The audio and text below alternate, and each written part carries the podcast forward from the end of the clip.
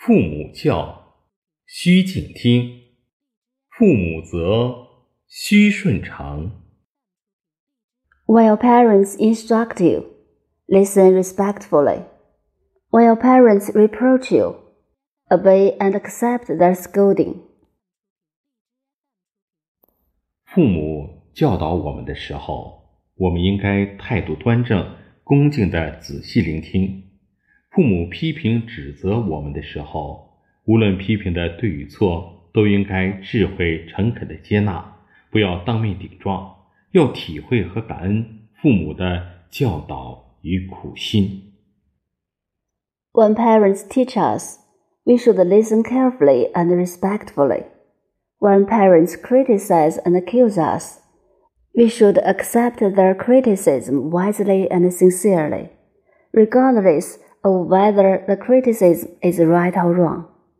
Understand and appreciate parents' teaching and care, instead of arguing with parents.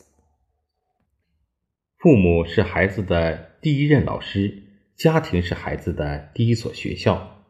家庭教育是一个人接受最早、时间最长、影响最深的教育。孩子的一言一行都是父母行为结果的反应折射。作为父母，应该从自身做起，做孩子的榜样，对长辈体贴关怀，是培养孩子的孝心。夫妻间相互尊重、相亲相爱，是培养孩子的爱心。对孩子的不良情绪、错误给予耐心指导，是培养孩子知错就改的责任心。身教重于言教，这些品质、修养、意志，都会成为孩子一生的财富。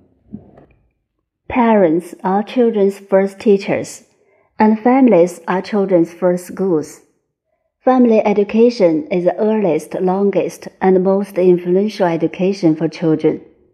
And children's words and deeds are the reflection of parents' behaviors.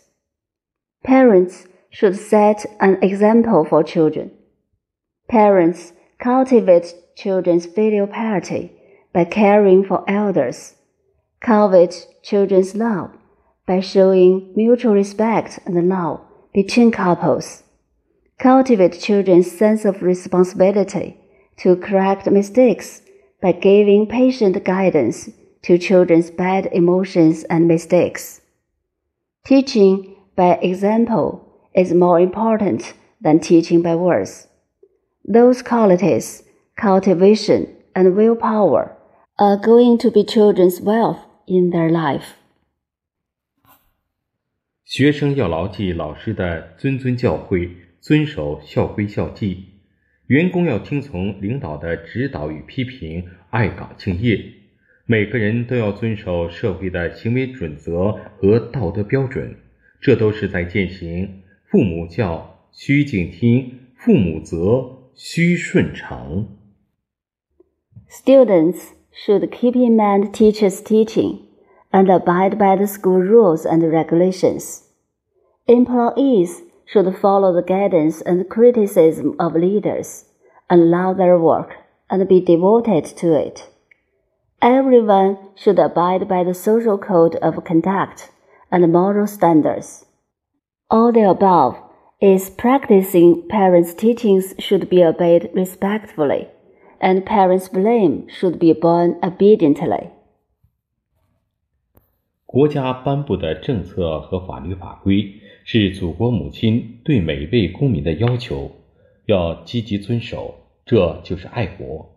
人类要顺应自然规律，人与自然的关系才能和谐。 The policies, laws, and regulations promulgated by the country are the requirements of the motherland for every citizen, and they should be actively observed, which is patriotism. Only when human beings conform to the laws of nature can the relationship between man and nature be harmonious. 《弟子规》真言：世间没有无法调教的生命，没有不可教育的子女， 只有不懂教育方式的人。 Precepts of 弟子规 There's no life that can't be guided. no children that can't be educated, but people who can't educate appropriately.